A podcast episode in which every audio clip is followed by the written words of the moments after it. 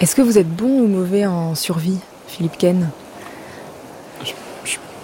Ça dépend du contexte et de quel type de survie. Je me suis, me suis jamais posé la question. Je crois qu'on n'est jamais prêt à la survie. Et alors une île où vous vous retrouvez seul euh, après un crash d'avion, c'est quoi votre euh, kit de survie? C'est une situation que j'ai encore jamais expérimentée. c'est bien. On n'est jamais seul. Il y a toujours des poissons, des coquillages, de l'eau, du vent. Je vais réfléchir euh, à cette situation. Élise Châteauret, vous avez réfléchi à votre liste, euh, petite liste de survie? Ouais, c'est pas facile comme question. Je, dirais peut-être euh, un violoncelle, mais en même temps, quand j'imagine un violoncelle dans une situation comme ça, je me dis est-ce que je pourrais le prendre? Ça sera trop lourd. des livres, des histoires dans la tête. La tête, surtout, tout ce qui est dans la tête, je pense c'est ça qui doit aider tout ce qu'il y a dans la tête, tout ce qui reste dans la tête. Il y a quoi comme livre? Bah, il y a toutes euh, les répliques de théâtre que j'ai apprises par cœur au début quand j'étais comédienne. Alors ça, j'espère qu'elles reviendront et qu'elles euh, me tiendront chaud. Euh, il y a les poèmes, tous les poèmes qu'on a appris. Il y a Baudelaire. Je pense aux poètes surtout, ouais. Il y a Baudelaire, il y a les chansons aussi. Je pense les chansons, les, les mots des chansons qui resteraient. Il y a les comptines pour les enfants. Il y a Bach. Il y a des chansons, Pierre Desprats, euh, dans votre liste? Non. Je pense que ce serait une super occasion pour tout oublier, justement. Quoi. Euh, ouais. J'aimerais bien ne rien emporter du tout. Si on devait se cracher euh, quelque part. Peut-être pour justement mieux voir les, coquillages et, et le vent, quoi. Et ça vous fait pas peur la solitude? Non. Vous seriez rassuré de voir quelqu'un sur l'île ou pas? Hmm. Ça, c'est une bonne question. Pardon, difficile à savoir. Faudrait voir la distance, euh, son attitude. Et le formula. Philippe Ken, pas de chanson? Je crois qu'être prêt à la survie, c'est être prêt à l'aventure et à ce qu'on connaît pas. Donc, euh, découvrir des gens sur l'île ou l'absence de gens sur l'île. Il faut être prêt à tout quand on veut essayer de survivre. Et quand vous arrivez sur l'île, vous lancez une balise de détresse ou pas? Oh, Je crois pas. Non, non, il faut vraiment déjà profiter de la situation que avant personne de crier au secours. Pas forcément la, balise. Euh, et puis, je pense que quand on atterrit par hasard quelque part, on n'a pas forcément tout ce matériel avec soi. Il n'y a que dans certains films américains qu'on a tout ce qu'il faut pour crier au secours.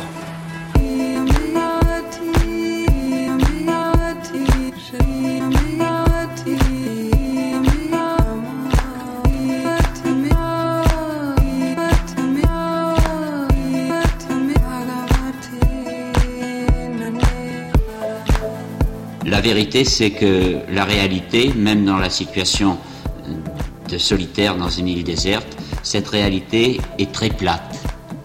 En vérité, à Yao, il ne m'est rien arrivé et j'ai fait en sorte qu'il ne m'arrive rien car je ne pouvais pas me permettre d'être à la merci d'un événement quelconque. Ce que j'ai fait, c'est ce que font tous les habitants des villes euh, pendant l'époque où ils travaillent, c'est-à-dire que j'ai essayé euh, non pas de gagner mon pain à la sueur de mon front, mais essayé simplement de gagner ma subsistance, si vous voulez, à la sueur de mon front.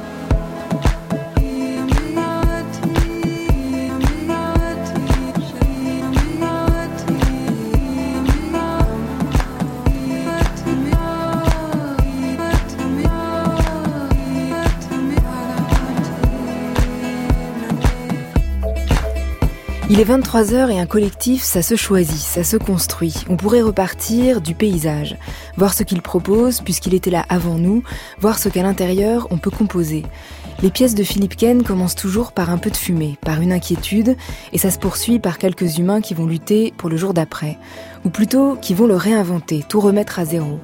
Après le crash d'un avion dans son nouveau spectacle, il ne cherche pas à être sauvé, il ne lance aucune balise de détresse, il se met à danser à explorer l'île sur laquelle ils sont tombés. Chez Philippe Ken, c'est toujours anticiper une fin du monde, sauver ce qui peut l'être et surtout passer à demain sans transition. Pousser une nouvelle porte et découvrir un paysage inconnu. Ici, il y aura la mer, l'île, les rochers, les arbres. Avec quelques effets, le monde se remet à tourner. Quand le nôtre est en panne ou fatigué, les femmes et les hommes ordinaires de Philippe Ken ont la mélancolie active. Chez Élise Châteauret, ces femmes et ces hommes ne veulent pas laisser mourir le village. Elle est partie interroger les 20 habitants de Saint-Félix en Haute-Savoie. Ils ont de 26 à 87 ans. Elle cherche des humains qui vivent un autre rapport à l'espace et au temps. À Saint-Félix, on se demande aussi qu'est-ce qu'on va perdre et qu'est-ce qu'on va gagner. C'est quoi la continuité dans le paysage qu'on aime, pour aller d'hier à demain et pour gagner? Ici, pas de balise de détresse, mais un théâtre qui fait des efforts d'anticipation, qui met à zéro le monde. On ne veut pas être sauvé, on veut être libre avec quelques effets, une machine à fumer, une île, de regarder le paysage, le monde et de le faire à nouveau tourner.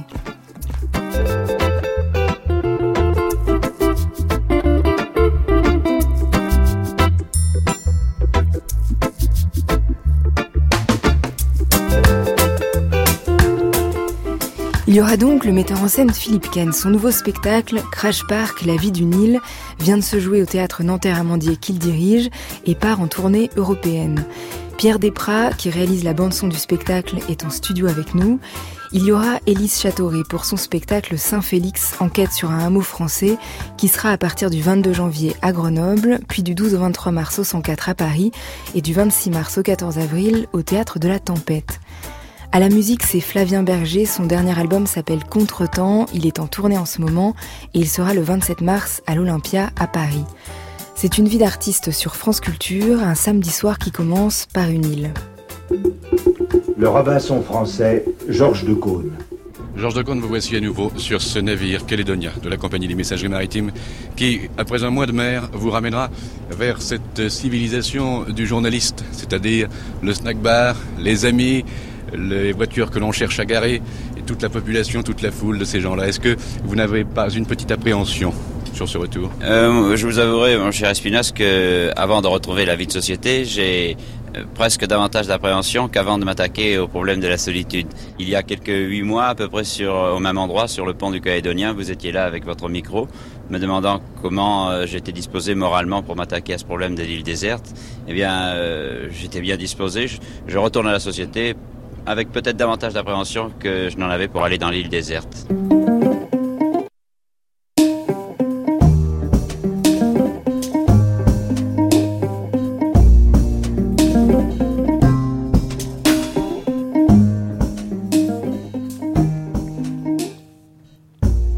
Philippe Ken, si vous reveniez d'une île déserte, vous pensez que vous auriez l'appréhension du retour dans la société?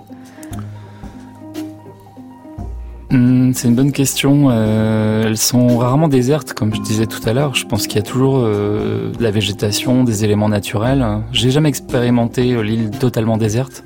Je suis allé dans certaines îles en Bretagne ou en Afrique, habitées parfois, même si, comme je dis, il y a des, de l'air ou des, animaux, l'île déserte, c'est de nos jours devenu même difficile de savoir où elle se situe vraiment. Même même, même quelqu'un l'autre semaine a, cru vivre une aventure et s'est fait tirer dessus par des flèches par des gens sur une île. Par une tribu. Au Brésil, une mm. tribu qui, on se demande comment arrive à être une tribu et une population que personne n'a exploré jusque-là, mais je, je, moi je, je, travaille sur des fausses îles, sur des îles artificielles pour des spectacles. Je me suis jamais imaginé euh, ni réfugié ni rescapé d'une véritable île. Ce que je reconstitue sur le plateau, c'est avec les moyens de la fiction et, du théâtre.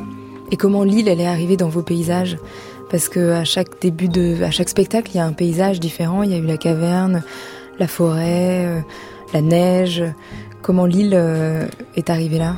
Oui, c'est vrai, elle est arrivée dans la liste de paysages euh, dans lesquels j'aime plonger des petits individus et j'aime bien les paysages à potentiel de catastrophe ou à potentiel euh, comme le marécage dans Swamp Club était un, un terrain intéressant pour, pour la fable d'un terrain qu'on dit non constructible ou euh, paysage enneigé parce qu'il y a une voiture en panne et que la fiction démarre sur les problèmes, souvent dans mon théâtre. Donc une île déserte, c'est vrai que c'est toute une machine à fantasmes et je sais pas pourquoi j'y ai pas pensé plus tôt. Et, ça commence par la fin du monde ou le début d'un monde? C'est toujours la question qu'on se pose au, début de vos spectacles? Oui, je... Parce que là, c'est quand même un crash d'avion au tout, début. En fait, je devrais peut-être pas le raconter comme je le ressens. Euh, ça va peut-être être complètement déprimant, mais je le vois très souvent comme un, après-monde de gens qui souvent sur scène se sont peut-être pas rendus compte qu'il y avait eu un gros problème de radioactivité ou, ou d'une guerre qui leur a échappé. Donc j'ai l'impression de situer souvent les spectacles après une grande catastrophe. Et du coup les gens qui sont sur scène trouvent des solutions parce que si ça se trouve, ils sont les derniers habitants d'une petite planète. Mais là, Crash Park, ça commence par un film, pendant que les spectateurs euh, s'assoient et puis qu'ils continuent un peu au début du spectacle. On est dans l'avion avec euh, les personnages, les acteurs qui vont être euh, sur l'île. Et là, déjà, on a un peu la sensation d'une fin du monde, avec les petits plateaux repas en plastique, qui, qui, où on a l'impression que même la nourriture est fausse, que tout, tout est un peu... ça, ça donne pas envie. C'est déjà un peu la fin du monde. En fait, quand vous prenez l'avion euh, aujourd'hui, euh, c'est très organisé, c'est très euh, comme un spectacle. Hein. C'est vrai que dans le film, au début de la pièce qui est diffusée dans la salle, il y a un vrai double avec le spectateur. La position du spectateur, elle est aussi d'attendre qu'on soit servi, qu'on regarde une scène s'allumer et puis un spectacle qui va se dérouler avec des petits spectateurs complètement impuissants à intervenir sur la représentation. La plupart du temps au théâtre, on, doit même respecter un certain silence. Et donc on est servi, si je puis dire, par des séquences comme des plats dans certains avions arrivent à telle heure et puis ensuite on a le droit euh, de visionner quelques films, le plus souvent hollywoodiens ou des films d'aventure. Je sais pas, souvent dans l'avion qu'on regarde les plus mauvais films euh, de la planète avec des gens qui essayent de sauver la Terre ou des extraterrestres ou des Transformers ou des machines qui détruisent tout. Et, le voyage organisé en avion euh, m'intéresse comme une espèce de d'absurdité de, notre monde, quoi, qui essaie de nous faire aller vite d'un point à un autre et qui nous prend en charge. Euh, donc faire s'arrêter ce type de machine dans un spectacle et redonner euh, la chance à ces petits humains de se cracher, si je puis dire, parce qu'effectivement c'est pas c'est pas un crash dramatique. Euh, il est plutôt euh, joyeux et effectivement, ce sont pas des gens ensuite dans la pièce qui vont essayer de s'en sortir. C'est-à-dire, ils vont plutôt préférer a priori. Euh, en tout cas dans, dans, Crash Park 1, puisque peut-être que je vais faire Crash Park 2, dans, cette, dans ce premier volet, ils ont l'air plutôt heureux de découvrir et ils trouvent une place finalement dans un, dans un faux volcan, dans un bout de carcasse. Euh, donc les, les, paysages inspirent la plupart des pièces. Et c'est de, devenu le personnage principal, je crois, depuis 15 ans. Je démarre souvent en me demandant où est-ce que je vais planter des gens pour que d'autres petits gens assis sur des fauteuils euh, regardent un double ou un, ou un cousin éloigné ou, un étranger face à, soi parce que j'oblige pas du tout, du tout tous les spectateurs à se projeter dans nos, micro-communautés, mais en tout cas, euh, de la neige euh, en passant par les marécages, les forêts et aujourd'hui l'île la, le métal ou la mécanique abîmée je, ça, ça, ça me fait démarrer un spectacle. Et la différence entre ces petits personnages dans l'avion et nous, quand on est assis dans nos fauteuils, c'est qu'on met pas le masque de voyage euh, devant les yeux pour dormir. Eux le mettent.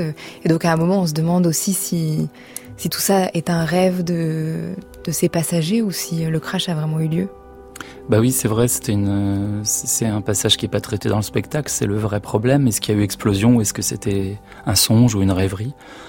Ça, c'est quelque chose qui était important de, pour justement pas situer ça comme une tragédie. Et le rêve d'envol ou le rêve de chute euh, nous fait vivre l'expérience sans être pour autant abîmé, endommagé ou disparu. Euh, et en même temps, au théâtre, on peut faire rescaper euh, un petit groupe après un tel problème, ce qui est le privilège de l'art. Et c'est vrai que c'est incroyable parce que la première réaction quand ils sortent de la carcasse et que, que c'est quand même un peu dramatique quand c'est sous nos yeux au début du spectacle, la première réaction quand ils se retrouvent, c'est le rire. C'est de rire ensemble. Et c'est en effet pas du tout de la question d'être repéré, d'être sauvé, n'est pas du tout euh, d'actualité pour eux, n'existe pas. Oui, c'est vrai. En même temps, il y a parfois dans un immense problème, quand on l'a surmonté, il y a une sorte de rire nerveux. C'est un petit peu ça, peut-être que vient dire ce rire. Et en même temps, c'est des acteurs qui se retrouvent.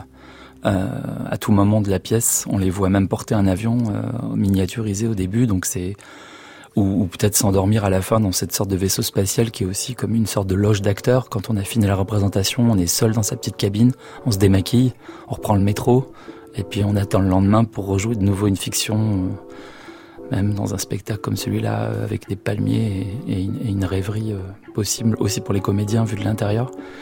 Euh, donc ils rigolent parce qu'ils sont contents d'être là. Comme des enfants aussi pourraient s'amuser dans l'eau. Il y a un rapport très ludique à la fin du monde. C'est une comédie musicale de, fin du monde, mais Mais effectivement, elle est décalée comme dans l'enfance où on peut jouer les pires catastrophes. C'est après que ça se complique finalement dans la vie.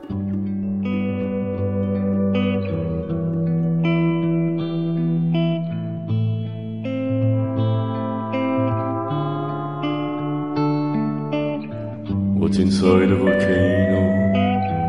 What's inside a volcano? I don't know. What's inside a volcano? What's inside a volcano?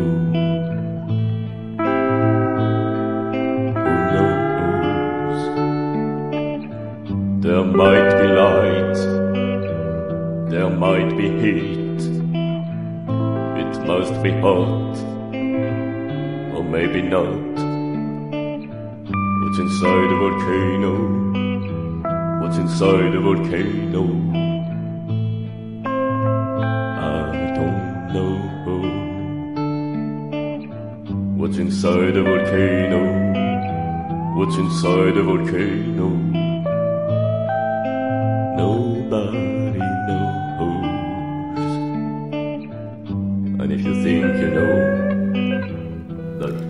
Vous cherchiez un mélodiste de cinéma de genre, Philippe Ken, pour cette comédie musicale de fin de monde?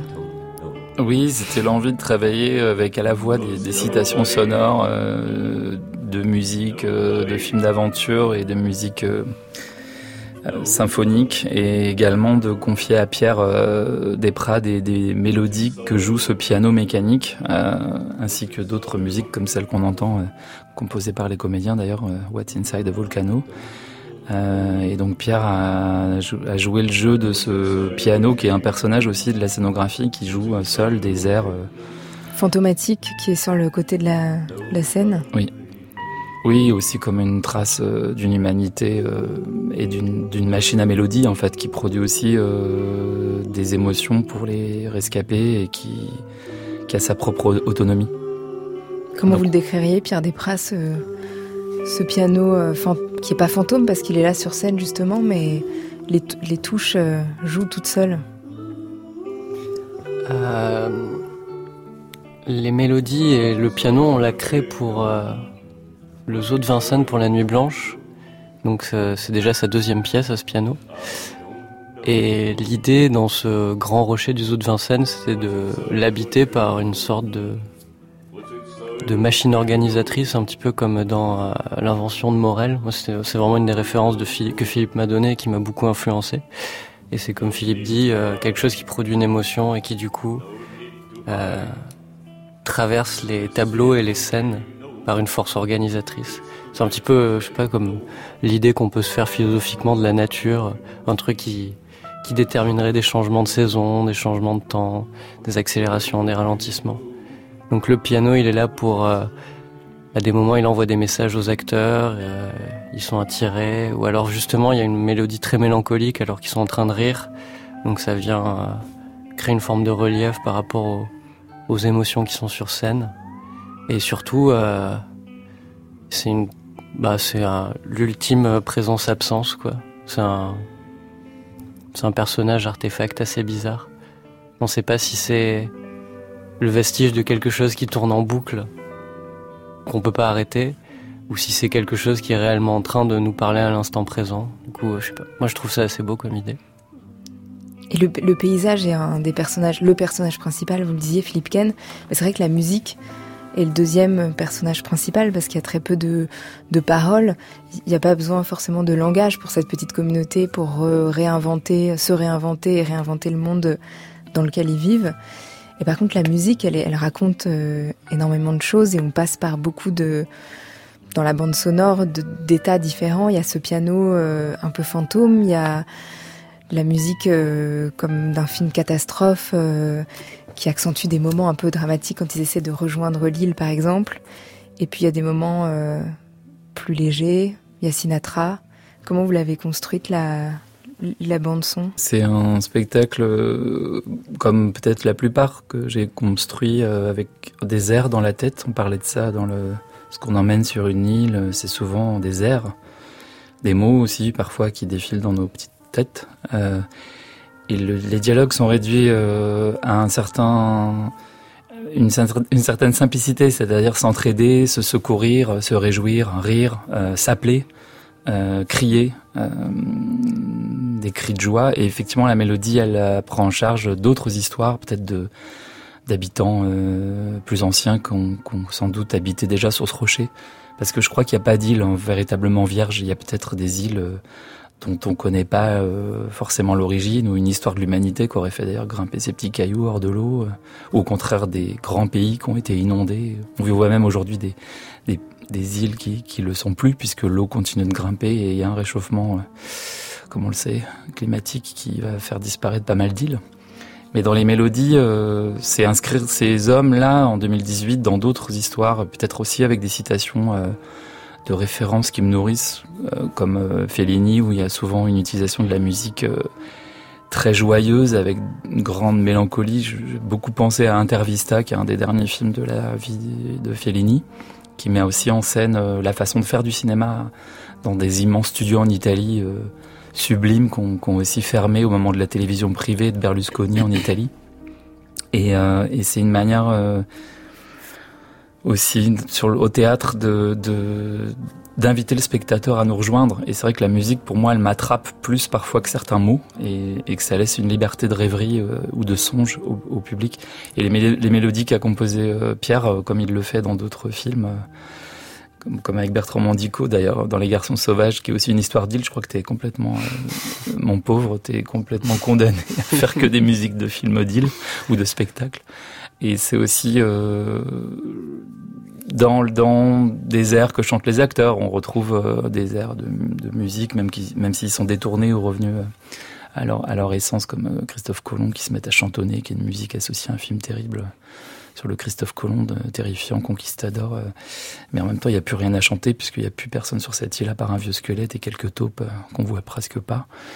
Et, et c'était aussi vraiment une couleur, euh, comme je disais, de comédie musicale, de, de joie finalement, dans un thème pas si facile. Et Frank Sinatra intervient juste à la fin. Parce qu'il y a peut-être un espoir qu'on aille sur d'autres planètes. Euh, en tout cas, par une chanson, on peut décoller parfois. Fly Me to the Moon. Fly Me to the Moon. Euh, et je pense aussi que certains artistes, pas seulement Donald Trump et des méchants dans la planète, euh, se préparent des alternatives. Donc c'est ce que je voulais expliquer dans ce vaisseau un petit peu précaire à la fin, euh, qui pourrait quand même, pour moi, être un vaisseau spatial pour décoller vers, pour faire Crash Park 2 bientôt. Les îles réelles et les îles imaginaires représentent le rêve, représentent l'utopie. Hommage doit être immédiatement rendu à Thomas More, le grand ami d'Erasme, l'auteur célèbre de Utopia, car le nom d'Utopia, qui signifie le lieu qui n'est nulle part, avant Thomas More avait voulu donner comme titre Utopia, c'est-à-dire le lieu heureux, le lieu fortuné. L'île d'Utopie représente une sorte de croissant de lune euh, dont l'entrée est donc une ouverture vers la mer et vers les autres continents. Mais en même temps, cette ouverture est gardée par des rochers, par des récifs, autrement dit, on se garde du contact, de la contamination avec l'autre.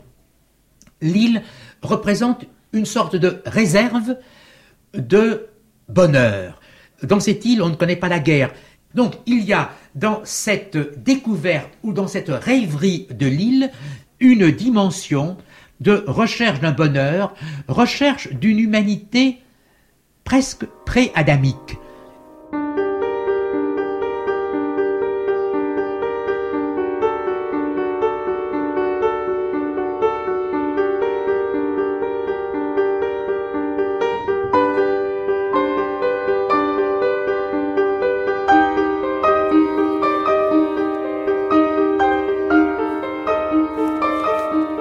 Ça, c'est une autre mélodie de Pierre Desprats. Oui. Aventure douce amère du passé. J'ai écrit des, des, titres pour mes maquettes un peu, un peu ringards. Et euh, c'est un titre qui n'est absolument pas dans la pièce. Euh... Si, il est au début, quand Et les gens s'installent. Ah, il y était pas hier. Si, il y était. Il y était Oh, j'étais vraiment un spectateur pas attentif.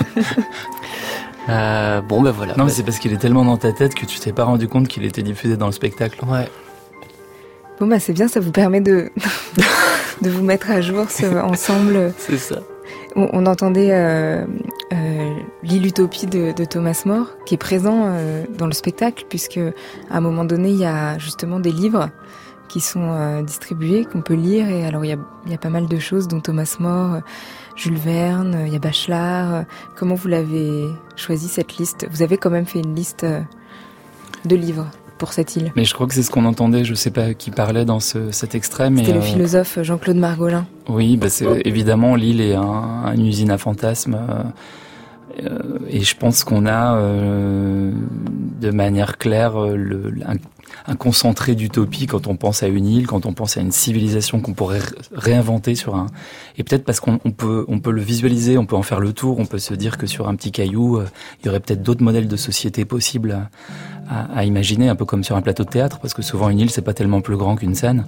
Il y a des tout petits cailloux sur lesquels des gens vivent très heureux en ayant inventé de quoi récupérer les eaux. Euh, ou, des éoliennes et, c'est un peu le, à la fois le désir incroyable d'autonomie et d'indépendance, puis en même temps le, le, lieu de terribles catastrophes, euh, qu'elles soient euh, météorologiques ou, humaines, parce qu'évidemment que c'est associé au naufrage ou aux gens euh, qu'on bannit ou qu'on extrade. Il y a en ce moment encore un phénomène terrible dans l'actualité du Nil au Danemark qui va servir à, à, à décanter, enfin à, stocker des migrants avant qu'ils soient renvoyés chez eux. Donc l'île, elle sert à, dans, dans l'histoire des hommes de, à, des, à, des, rêves incroyablement euh, optimistes et puis aussi à des, à des choses qu'on veut pas voir, avec aussi des déchets radioactifs qu'on veut enterrer ou des, ou des essais nucléaires euh, de notre beau pays qui se passent dans des endroits sublimes, euh, dans des atolls ou, ou, des îles abandonnées parce qu'il n'y a plus de moyens de transport pour les rejoindre. Ou que... Donc c'est tout ce toute cette agitation de sujets qui, qui souvent pour moi place le spectateur en état euh, euh, de jouer le jeu et de vivre une expérience au théâtre notamment, c'est-à-dire de ne pas tout lui offrir euh, sur un plateau euh, d'avion, si je puis dire, mais en même temps de lui laisser ouvrir les barquettes les unes après les autres et puis de également regarder ce qui se passe par le hublot et puis de se laisser aller. donc l'île, comme je disais tout à l'heure, c'est pour ça qu'elle est le personnage principal, comme d'autres paysages ont pu hanter mes, mes spectacles. Et vous parliez de joie devant cette comédie musicale et à l'écoute des musiques, c'est aussi la joie devant cette machinerie du théâtre, parce que c'est le théâtre que vous placez en plein sous nos yeux, puisque tout est un peu à vue aussi de ce qui se construit. Euh, bon, je parlais de la machine à fumer, mais il y a aussi cette île-là. Euh, elle se construit, se déconstruit, les costumes changent devant nos yeux. Toute cette euh, machinerie, on est inclus dedans. Oui, en même temps, euh, c'était une pièce un peu différente, peut-être avec un tempo, une agitation des corps et des acteurs différentes. Je pense qu'on est passé en mode de survie au sens plus large. Euh, j'ai fait des spectacles il y a 15 ans qui étaient plus contemplatifs, avec des gens hébétés qui prenaient le temps de regarder comment le monde euh, tournait un petit peu trop vite et des situations de mise en scène quasiment d'artistes qui prenaient le temps de contempler la nature, la neige, leur propre travail. Ici, on est dans une situation euh, géopolitique un peu complexe qui est peut-être déjà passée dans l'au-delà avec euh, la fin de l'alerte sur les soucis que l'on va traverser euh, de tous ces États qui continuent à accomplir cette politique capitaliste qui détruit la planète et que je crois que c'est un spectacle de l'après, c'est-à-dire qu'on est dans le problème. Par contre, ce qu'on peut montrer au théâtre ou dans l'art, c'est des gens qui qui ont des pulsions de vie, quoi, qui sont prêts, eux, à pas se laisser abattre euh, et à chercher une place euh, et sur scène et dans la vie, euh, avec une sorte de soif très humaine que je voulais mettre en scène. Mais pour moi, on n'est plus dans l'alerte, comme on nous disait il y a 15 ans, de la planète qui, qui, qui, est, qui, est, en, qui est absolument sur régime. C'est fait, on est dedans. Donc on est peut-être légèrement après. euh, c'est pas du tout un spectacle de science-fiction, mais, euh, mais c'est pas loin de l'être. C'est-à-dire qu'on est prêt, nous, là, euh, je pense, euh, dans les corps qu'on voit en scène, dans l'agitation, dans, la, dans les mélodies qui trimballent et dans une forme de joie. Euh, comme pourrait euh, avoir des enfants, à être prêt à se réinventer une autre, un autre monde possible pas un monde euh, qu'on nous décrit euh, perpétuellement comme impossible ou arrivé à terme. Euh, donc au théâtre, on n'est pas du tout en train de pouvoir sauver le monde, mais on est peut-être parfois, comme, comme en peinture, en poésie, en musique ou, ou, ou dans, dans, la littérature, à pouvoir explorer des chemins, parce qu'à partir du moment où on pense à d'autres chemins possibles, même s'ils sont fictionnels, ça sous-entend que des, vrais gens qui sont habilités à gouverner pourraient aussi les, suivre ou, les, s'en inspirer ou, ou oser provoquer des changements, comme un acteur change de perruque ou expérimente un rocher en polystyrène, un palmier en carton ou boit une noix de coco en plastique. Non, moi je suis née sur l'île, Robert aussi. Puis on est nés tous les deux à l'heure solaire. Je vois pas pourquoi est-ce qu'on prendrait une heure d'avance? Courir après quoi? Rien ne sert de courir. Il faut vivre, prendre son temps. C'est tout.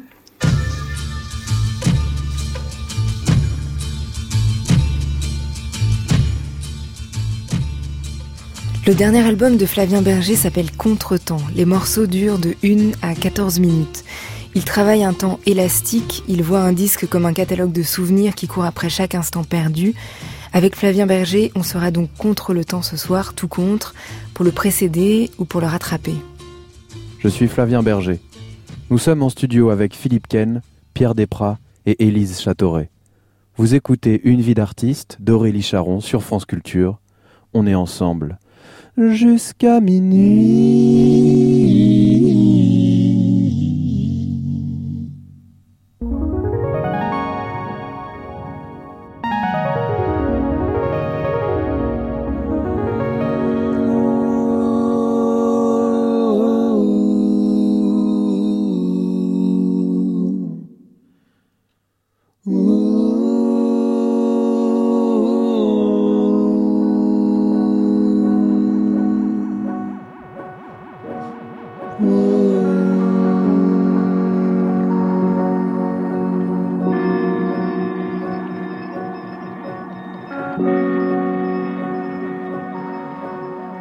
Música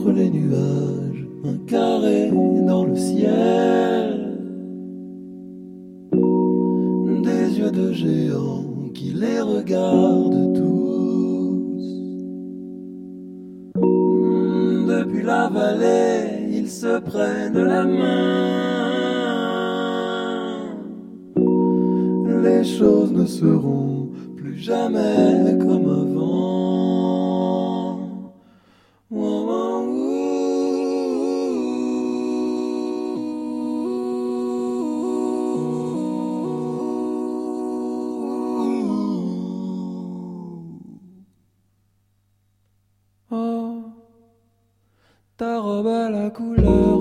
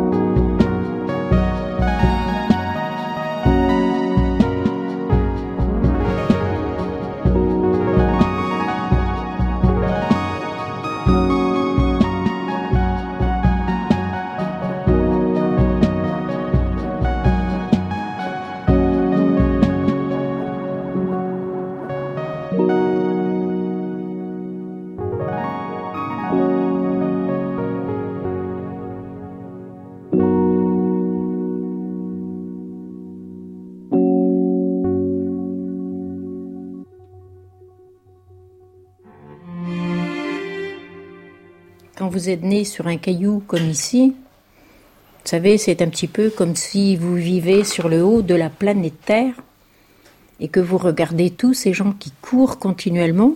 On se demande après quoi, mais ça court toujours.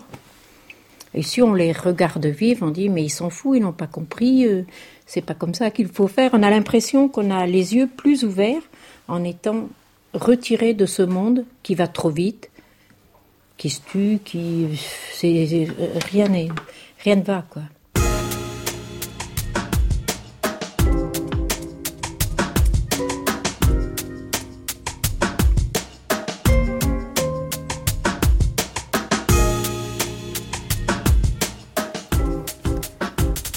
Est-ce qu'on a les yeux plus ouverts à Saint-Félix Élise Châteauret Les yeux, je sais pas, les oreilles, c'est sûr, parce que c'était des entretiens euh, audio euh, et que ça, ça repose quand même euh, beaucoup sur la parole. Le travail d'enquête en lui-même, en tout cas. Et pour Saint-Félix, enquête sur un hameau français, il y a donc enquête dans le titre euh, du spectacle. Comment vous vous êtes présenté quand vous êtes allé à Saint-Félix dans ce hameau? Je crois que vous, vous disiez aux gens, moi, on n'est pas sociologue, on n'est pas journaliste, mais qu'est-ce qu'est-ce que vous aviez envie de, faire? Comment vous vous présentiez? Bon, on tapait à la porte des fermes. euh, Enfin, il y a, donc il y a 20 maisons, euh, trois fermes, euh, une yourte, euh, des vieilles maisons. Voilà, donc euh, on tapait. On était souvent deux, trois maximum. Et on disait voilà, on est une, on est une compagnie de théâtre. Alors euh, voilà, après très vite on demandait aux gens s'ils voyaient un peu ce que c'était le théâtre. euh, on éclaircissait un peu ce que nous on entendait par là tout en disant que finalement ça n'avait pas forcément beaucoup d'importance, qu'on était surtout curieux de, parler avec eux de la réalité de leur existence euh, et de partager avec eux euh, la nôtre, quoi. Et finalement, il y avait des moments dans le travail d'enquête où je me disais, euh, tout ça est un vaste prétexte pour avoir l'audace et le culot d'aller taper à des portes fermées et d'oser cette rencontre qui ne devait pas avoir lieu finalement. Et en ça, je trouve que notre notre travail est profondément artistique, c'est-à-dire euh, provoquer des rencontres, euh, voilà, qui n'étaient pas écrites euh, entre des gens qui a priori ne devaient pas spécialement passer 4, 5, 6 heures, euh, parfois une journée entière à parler euh, de tout, de rien, juste des écarts dans de, de points de vue, d'endroits de vie, de réalité. Mais là aussi, le paysage, c'est un personnage très important. On n'est pas sur une île, mais dans le hameau de Saint-Félix. Et je crois que en cherchant l'existence de Saint-Félix, vous étiez quand même à la recherche d'un paysage particulier. Qu'est-ce que vous aviez en, tête justement comme euh, C'est pas tout à fait dans ce sens-là que ça s'est passé, puisqu'en fait, euh, le point de départ, c'était de se dire euh, allons à la rencontre euh, d'une vie qui n'est pas la nôtre. et essayons d'aller interroger ce que c'est aujourd'hui la vie dans un tout tout petit hameau en France. Et il se trouve qu'on est tombé sur ce hameau-là qui avait effectivement sa réalité, son paysage. Ce qui est intéressant dans le, le paysage de, de ce petit hameau, c'est que c'est une sorte de, de cliché presque, c'est-à-dire une église, des champs, une sorte de cliché. un du- cimetière un cimetière euh, du monde rural euh, euh, vu presque comme un tableau, une sorte de paradis perdu. Ce qu'on interroge aussi, c'est le regard du citadin ou de celui qui ne vient pas de là sur cette réalité enchante, app- apparemment complètement enchantée. Donc il y a quelque chose, oui, en tout cas dans l'esthétique du du du- rêve, euh, du paradis perdu, du petit village où la vie serait tellement meilleure, tellement plus saine, tellement plus belle. Euh, donc oui, le paysage évidemment euh, joue un rôle très important, y compris dans la scénographie. Après, c'est dans euh, quand je répondais à votre question, au départ, c'est beaucoup les oreilles. Euh, après, dans la traduction euh, scénique, euh, C'est aussi comment on reconstitue un paysage sur scène. Absolument, absolument. Ça c'est, on a travaillé donc sur le dispositif du diorama et sur l'idée qu'on partait d'un plateau nu et qu'au fur et à mesure, un plateau, une boîte noire et qu'au fur et à mesure se constituait sous les yeux du spectateur quelque chose qui reconstituait pas à pas euh, ce, tableau euh, euh, comme un comme un rêve éveillé. Donc euh, ça, évidemment, ça a une importance très grande dans, le spectacle en lui-même. Mais c'est comme s'il y avait deux choses. Il y a vraiment l'enquête, le travail d'enquête en lui-même, et puis après, euh, ce que ça, ce que ça raconte et comment on s'en sert pour faire du théâtre. Et finalement, euh, le plus grand sujet du spectacle, c'est vraiment le théâtre. En fait, c'est la question de la représentation. Et et quelque part, c'est une enquête sur le, le, réel ou comment le réel se raconte au théâtre. Ou c'est avant tout ça le sujet. Et cette petite communauté quand même d'habitants de, Saint-Félix, puisqu'on parlait de petite communauté à l'intérieur d'un paysage, c'est ça aussi euh, dans, dans Saint-Félix. Euh, il se pose beaucoup la question de qu'est-ce qu'on gagne, qu'est-ce qu'on perd, euh, comment c'était avant, comment c'est aujourd'hui, est-ce qu'on est-ce qu'on avance dans la bonne direction? à travers ça, il y a la disparition d'agriculteurs, il y en a plus que trois, il y en avait une cinquantaine. il y a la disparition de beaucoup de choses, des enfants qui vont vivre ailleurs. Euh, est-ce que ça c'était très présent dès le départ dans justement ce que vous entendiez? Oui, c'est sûr, il y a une sorte de d'angoisse d'un monde en mutation et d'une d'une incapacité à saisir ce qui réellement est en train de muer et de, et de se demander euh, comment on va survivre pour le coup euh, dans un monde qui change tellement vite. Euh, on parle de familles qui sur cette génération, c'est-à-dire pendant 200 ans, de façon ancestrale, se re, se redonnaient redonnait la, la, ferme aux enfants avec des traditions très fortes autour de du vieillissement des parents, qui s'occupaient de quoi. Et tout d'un coup, ce monde-là s'arrête. Il y a une rupture de la continuité les enfants ne reprendront pas les fermes. Euh, donc ça c'est intéressant parce que quand euh, il y a la question est-ce que euh, je suis chez moi, enfin pourquoi je suis chez moi, on est chez nous. Et on est chez nous parce qu'en fait c'est la grange où où j'allais chercher le lait quand j'étais petit, on est chez nous parce que c'est un endroit où tout le monde connaissait mes parents, on est chez nous parce qu'avant on était aussi chez nous. Et en même temps il y a beaucoup de gens à Saint-Félix qui sont qui sont pas de là, qui arrivent donc c'est bah, l'histoire d'un village des, euh, racines et de la continuité. Oui, oui, c'est l'histoire d'un petit hameau. Alors encore une fois qu'on a trouvé par hasard. Hein. Donc on est, on s'est promené en France, on est tombé sur ce hameau, on a décidé que c'était là pour des raisons qui n'étaient pas non plus complètement liées au hasard finalement. Mais je veux dire, au départ, on est arrivé là par hasard. Et il se trouve que dans ce petit hameau, euh, euh, sur les 20 habitants du hameau, il y a 13 habitants qui sont pas du tout euh, français. Donc il y a une centrafricaine, un américain, un belge, un néo-zélandais, un anglais euh, une marocaine et son mari algérien, euh, et puis des gens qui viennent d'autres régions, donc finalement des autochtones réellement euh, de Saint-Félix, il y en avait trois.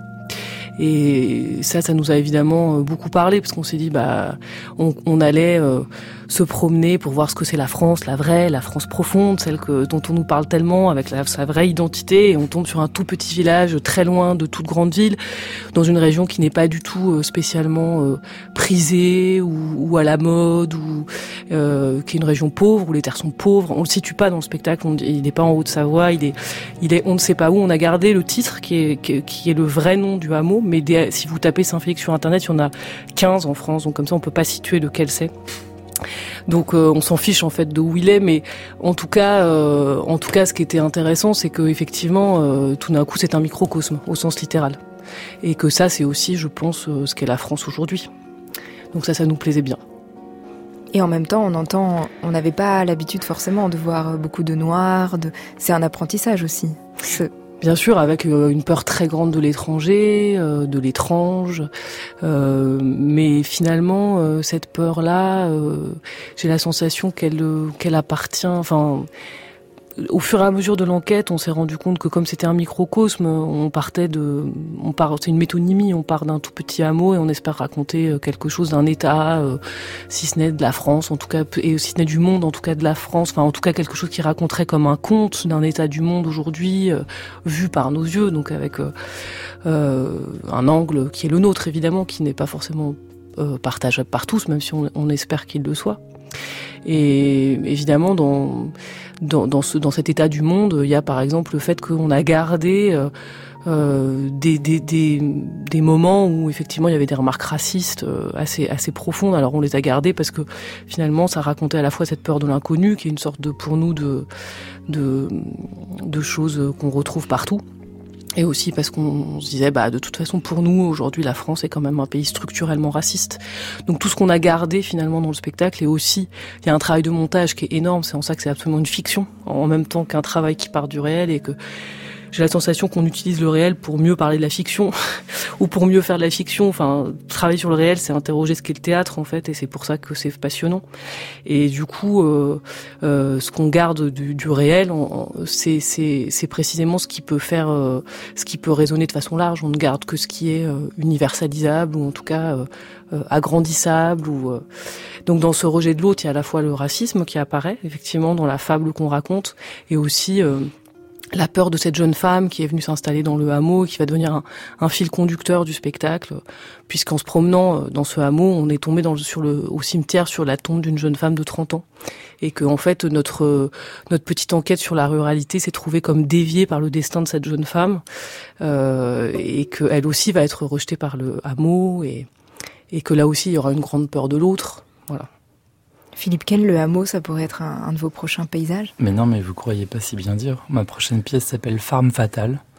Et ce sera une histoire euh, d'une petite famille d'agriculteurs, euh, de fermiers, un peu bien sûr stylisé, masqué, un petit peu plus comme une bande dessinée.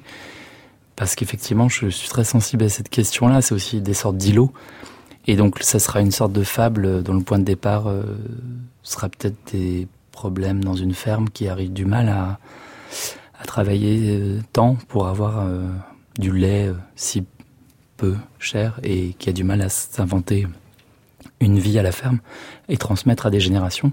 Et du coup, il décide de se former aux armements et à attaquer des banques dans une grande ville. Voilà, ça c'est le point de départ. Après, je sais pas, on va commencer les répétitions en février, mais du coup, je suis très sensible à, ce thème. C'est aussi un, comme tu disais, un microcosme, mais c'est vrai que c'est c'est peut-être pour, pour, les artistes ou au théâtre euh, intéressant de trouver des situations comme ça, comme beaucoup de pièces ont aussi été écrites en prenant des prétextes dans des huis clos. Beckett observait un tas où Jean-Paul Sartre mettait en scène quelques personnes. On, est habitué, nous, à prélever des individus pour peut-être parler d'un plus grand monde en prenant des petits, des petits faits. En tant que fille d'agriculteur, j'ai passé mon enfance dans une maison beaucoup trop grande pour moi. Une ferme en région parisienne, presque plantée là comme dans un autre univers. Mes camarades à l'école pensaient que je vivais sur une autre planète, dans une maison très spéciale avec beaucoup d'animaux et plein de machines.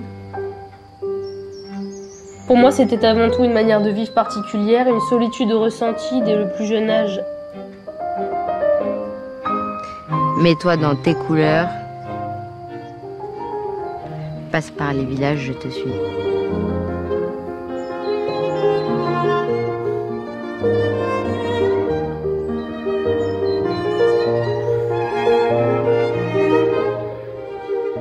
Élise Châteauret, c'est un extrait de Par le village, qui est un court métrage que vous avez réalisé sur ce travail euh, documentaire.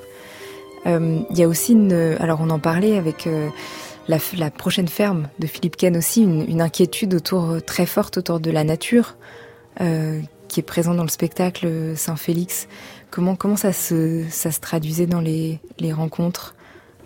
Bah, ce qui était étonnant, c'est que finalement, on partait toujours euh, de l'inquiétude euh, circonstanciée, presque politique en fait, euh, de la réalité que traversent les agriculteurs, en leur disant bon voilà, effectivement, les fils ne reprendront pas les fermes, vous n'avez pas de quoi vivre, vous travaillez du jour, du soir au matin, la nuit, il n'y a jamais de jour off, il n'y a pas de vacances et vous ne vivez pas de votre activité. Toutes ces inquiétudes qu'on connaît bien, qui sont relayées beaucoup par les médias et on et, souvent le, sujet dérivait comme ça sur une inquiétude plus grande, c'est-à-dire que au-delà de cette inquiétude-là, il y a l'inquiétude euh, des saisons qui ne se reconnaissent plus, il y a les lois ancestrales des vieux agriculteurs euh, qui parfois habitent encore la maison puisque les, grands-parents euh, vivent encore là et qui disaient mais habituellement quand les hirondelles faisaient telle chose ou que le ciel était comme ça de façon ancestrale, on disait que c'était le moment où il fallait semer telle chose, etc. Et ces lois-là ne marchent plus, ne fonctionnent plus. Et cette inquiétude-là de, de, ce monde qui se dérègle, en fait, un dérèglement, euh, euh, voilà, euh, de l'univers qui répondrait à une inquiétude circonstanciée, les deux se rencontrent et, et ça, évidemment, nous, ça nous a beaucoup intéressé parce que précisément par rapport à ce que disait Philippe sur l'écho entre le petit et le grand, quoi. C'est-à-dire qu'on part d'une chose très, voilà, encore une fois, très inscrite dans la réalité et on arrive sur une chose euh, tout d'un coup extrêmement, euh, en, même temps, tout, tout autant inscrit dans la réalité, mais en tout cas qui fait des échos euh, poétiques euh, immenses. Quoi. Il y avait des vieux agriculteurs comme ça qui nous parlaient par moments avec leur langue rocailleuse, si peu habitués aux mots finalement. Et il y avait du singe presque dans ce qu'ils racontaient, une façon de, de, de, voilà de décrire la nature comme comme une chose qui tout d'un coup représentait aussi et portait en elle l'inquiétude générale du monde. Quoi. Donc ça, ça plus le dispositif plastique effectivement du spectacle euh, avec ce diorama qui se construit au fur et à mesure, cette, cette, cette nature qui envahit le plateau. Euh, alors elle, elle l'envahit de façon euh, très stylisée finalement, mais nous aussi à la fin il y a de la fumée, il y a une chose comme ça qui s'inquiète. Clairement, cette, cette, cette nature, elle porte quelque chose de très inquiétant. Et il y a aussi cette idée que euh, dont parlait Philippe Ken de c'est pas un monde en train de se finir, mais on est dans l'après, parce qu'il y a cette phrase mais en fait le village il est mort depuis longtemps, il faut faire le deuil des, des habitudes. Et il y, a, il y a très fort cette idée que bon bah maintenant on est on est après ce moment-là. Oui, il y a vraiment la question de l'avenir, ça c'est sûr. Enfin, la question de, euh, c'est-à-dire le destin aussi de cette jeune femme qui finalement euh, ne va pas réussir, euh, puisque c'est là, c'est en deux mots, cette jeune femme, elle essaye dans le village de faire autrement. Elle essaye d'élever ses chèvres sans produits chimiques. Elle est, elle est une sorte, elle, tente une sorte d'alternative. Elle va être finalement assez rejetée par le village et elle va pas réussir à, proposer autre chose.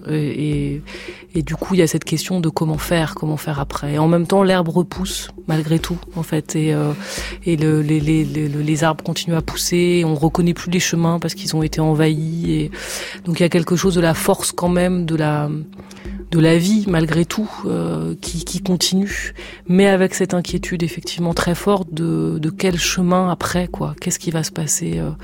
Et en même temps, évidemment, la réponse euh, parce que je suis à, à cet endroit-là du monde, elle est artistique, c'est-à-dire que quand même à la fin ce paysage il existe, que c'est un moment partagé, partageable, et qu'on en fait quelque chose. Donc tant qu'on peut en faire quelque chose, rien n'est perdu. Voilà, je, je me sens pas du tout nihiliste ou dans une idée de fin du monde. Je pense que tant qu'on peut, euh, tant que ça se transforme, rien n'est perdu. Enfin, tout ira, enfin, tout est possible encore, quoi. Puisqu'on en a fait des mots, puisqu'on en a fait une langue, puisqu'on en a fait euh, euh, quelque chose qui peut être partagé, quoi. Philippe Ken, c'est Pierre Desprats qui va travailler à la, à la musique de Ferme Fatale.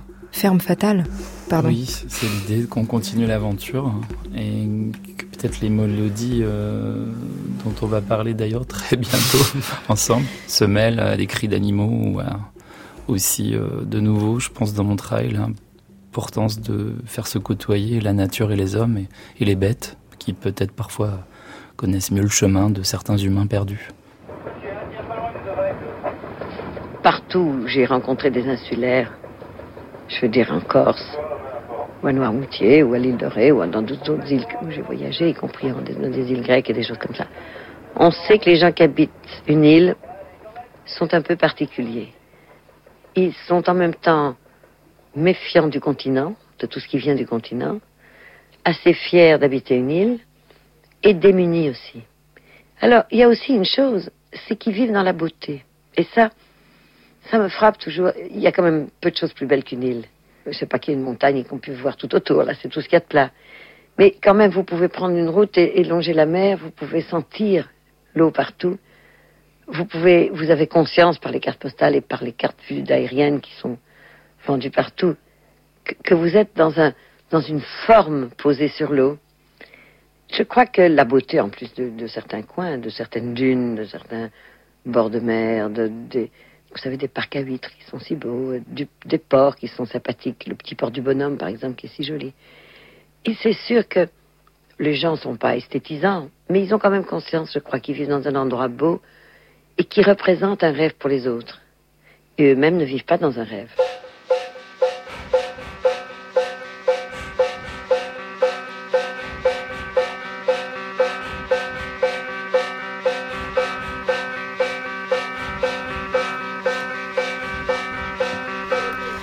On parle de l'île ou du hameau euh, dans la nature, il y a cette idée assez forte de avoir conscience qu'on vit à l'intérieur de la beauté, ou en tout cas avoir envie de la reconstruire si elle est en train de disparaître. J'ai l'impression que c'est aussi un, des points communs entre vos deux spectacles, Philippe Ken et Elise Châteauret. Oui, mais je pense que la recherche de, la beauté, c'est aussi euh, comparable à la recherche d'un paradis. Euh, euh, quand on, emploie aussi le même vocabulaire quand on cherche une île qualifiée de paradisiaque, c'est un peu un, désir. Regardez, la plupart des temps, quand on demande aux gens où est-ce qu'ils aimeraient partir en vacances ou prendre du temps, c'est souvent sur une île. et, rechercher la beauté aussi, enfin, ou en tout cas une raison de continuer d'avancer sur cette planète, à trouver des solutions pour vivre des beaux moments ou des belles choses, ou être euh, euh, remué par des expériences belles, fortes, euh, continuer à trouver des chemins aussi malgré soi en côtoyant la beauté. Elle était présente là, cette conscience de vivre dans la beauté ou en tout cas dans un paysage naturel qui l'apportait, Elise Châteauret oui, c'est sûr. Ce qui était, ce qui était grisant, c'était euh, finalement les écarts entre un, un paysage, voilà, encore une fois, qui est comme un paradis perdu, en tout cas dans le regard du citadin, euh, ou qui va ressembler à un tableau, une chose comme ça, euh, très onirique. Et à l'intérieur de ça, l'existence des gens, leurs paroles aussi euh, très concrètes, très ancrées, pleines de, réalités belles et moins belles, et, un monde qui grince. En fait, ce qui est intéressant, c'est la dialectique entre le paysage et puis et puis la réalité. C'est toute chose qu'on creuse aussi. Moi, je crois que cette beauté, en tout cas, euh, comme ça, un peu du, rêve, elle, apparaît, enfin, elle est toujours un peu superficielle quand même. C'est-à-dire qu'il y a une première beauté comme ça, très esthétique, euh, et puis quand on creuse, euh, quand on creuse, quand on y passe du temps, on voit d'autres choses en fait. Et c'est peut-être cette deuxième beauté que, qui moi m'intéresse, une beauté plus plus grinçante, qui va être révélée aussi par des choses parfois très dures en fait. C'est-à-dire la beauté, elle n'est pas que dans les choses douce euh, ou, euh, ou, onirique, elle est aussi dans les choses parfois euh, très concrètes, très raides, très très dures. Enfin, moi, ça m'intéresse aussi d'aller là où on va pas, on va pas comme ça au début, quoi. Hello, my love. It's getting cold.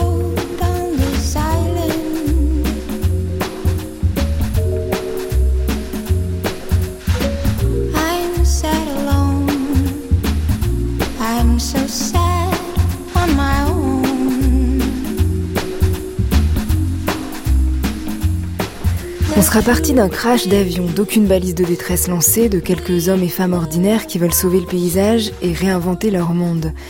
Philippe Ken, le spectacle Crash Pack, la vie d'une île part en tournée européenne. Mais en France, on peut voir La Nuit des taupes, ce sera du 17 au 20 avril au Théâtre Nanterre à Mandier, la, la Mélancolie des Dragons les 5 et 6 février à Chambéry et L'Effet de Serge 10 et 11 janvier à Marseille au Théâtre du Merlan. Élise Châteauret, Saint-Félix, enquête sur un mot français, c'est en janvier à Grenoble, en mars au 104 à Paris, et puis au Théâtre de la Tempête, et puis à Alfortville. Flavien Berger, son album s'appelle Contretemps et il sera à l'Olympia à Paris le 27 mars. Avant la nuit, je dis merci à Inès Duperron pour la préparation de l'émission, merci à Delphine Lemaire pour la réalisation, et à la technique ce soir, merci à Bruno Mourlan et Antoine Espel. Vous écoutez France Culture, il est presque minuit, dans quelques instants ce sera demain, ce sera dimanche et ce sera l'heure des nuits.